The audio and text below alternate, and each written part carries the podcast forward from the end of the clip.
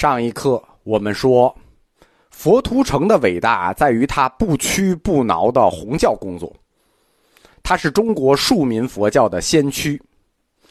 他指出庶民佛教和世人佛教的差别。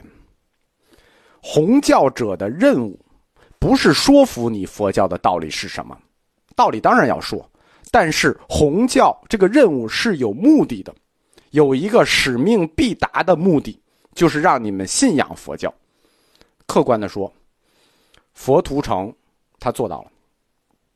在他的鼓动下，后赵地区修建了近千所寺院。从来没有接触过佛教的羯族、戎族、雕族这些北方来的少数民族，全族都改信了佛教。日常中就有近万弟子随着佛图澄修行。据说，整个中州地区的胡人与汉人几乎全部信仰了佛教。佛教的思想信仰就在老百姓中得到了大面积的传播。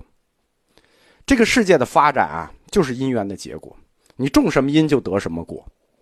南方是世人佛教发展，哎，以理论为基础的，他就开创了研究义理著称的天台宗。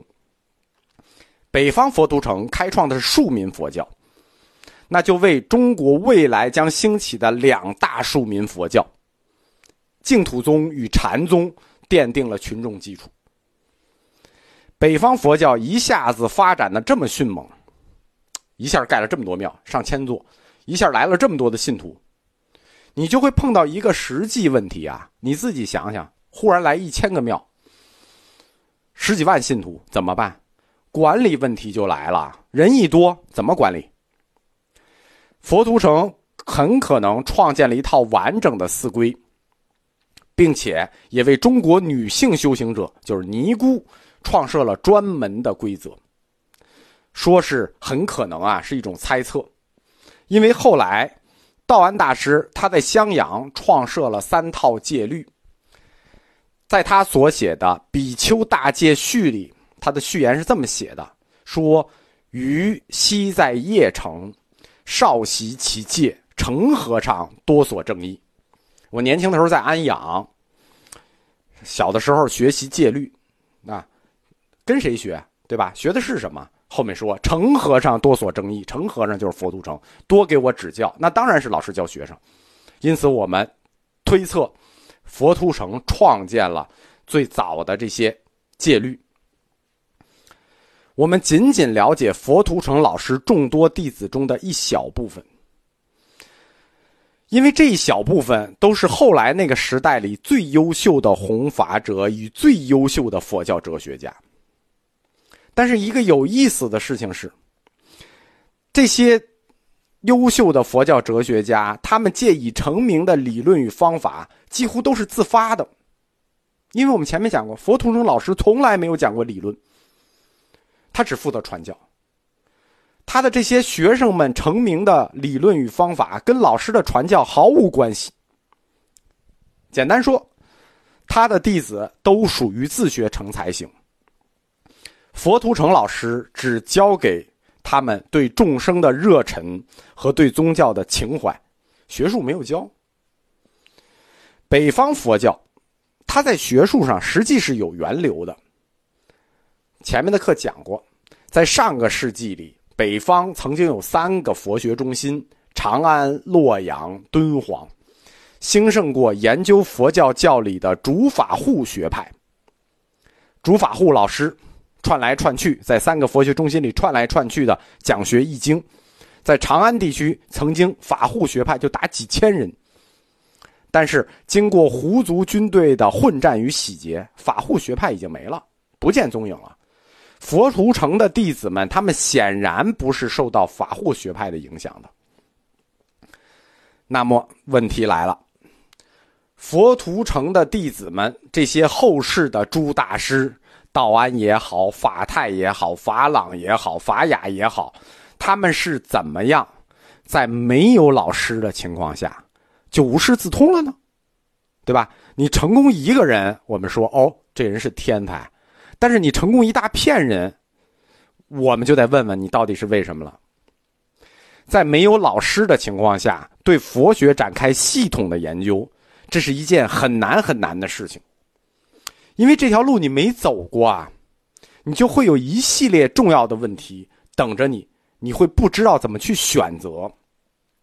因为佛学的体系太庞大了，比如研究什么方向的主题，研究这个方向的主题需要关心的理论重点是什么？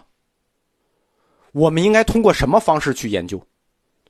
最重要的是，当你研究出结论的时候，我们就不说研究成果了吧，对吧？当你研究出一个结论的时候，你想通过什么渠道，或者能通过什么渠道来论证你自己的观点是正确的呢？所以说，自学佛学是一个很难的事情。佛学需要一个好老师是非常重要的，否则你第一步就可能走偏了。这么多自学才能成才的问题，我们无法回答，因为资料很缺乏，我们不知道这些高僧们是走的哪条路。仅有的资料是《高僧传》里头竺法雅留下的一一小段记录，他自称雅。我们我们讲一下这段记录，也是古文的啊。他说：“雅乃与康法朗以经中释数，拟配外书，为生解之力，谓之格义。外典佛经，地户讲说，与道安法泰，每批示凑仪，共进精要。”哎，就是这么一段，就是讲他们如何自学的。这段话字少意思多。雅乃与康法朗等，我们这些同学以经中释数，实际就是数见经中释，是一个倒装。数见经中释，怎么怎么怎么学呢？叫做地户讲说，互相讲，你讲给我，我讲给你，然后批凑式呃批示凑疑，共进精要，就是共同讨论疑问，共同了解经中的要旨。在这小段文章里，最重要的一句，叫做“你配外书，为生解之力，谓之格义”。你配外书，白话是，为了解决生解，就是难解的佛学概念，就引用外书做个例子。这种方法叫做格义。这段话的意思就是这样：我们为了解决难解的佛教概念。我们就引用外书的例子来解释这个对比，解释这个佛教概念。这种方法叫格义，这句话就叫“你配外书，为生解之力，谓之格义”。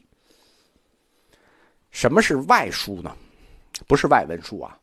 所谓外书，是指三玄：老子、庄子、易经。哎，这就是他们自发的学习方法，自己想出来的学习方法。哎，他就跟南方佛学很像了。南方佛学也也是用这三本书啊，《老子著》《庄子著》《易经》。这小短文这一篇就描述了他们自学小组的这个学习过程。哎，哥四个拿着三玄的书，对着佛经有不懂的生词，就对比着老庄与易经，找一个我们中国人能懂的词儿做个例子，然后我们自己理解。理解完之后，咱们。哥几个互相讲，都讲一遍，看看大家理解的意思的区别，然后大家就懂了。这个方法叫格义，格字的格，义理的义。王阳明讲格物致知，这几位大师用的是格佛经致知。这种用外书的概念做词汇的类比，去帮助理解的方法，比如菩提，他们就理解为。阿罗汉，他们就理解为哎道教的真人；涅槃，他们就理解为无为。这种方法实际在早期翻译中是很常见的，是我们早期汉译经典的一个特色。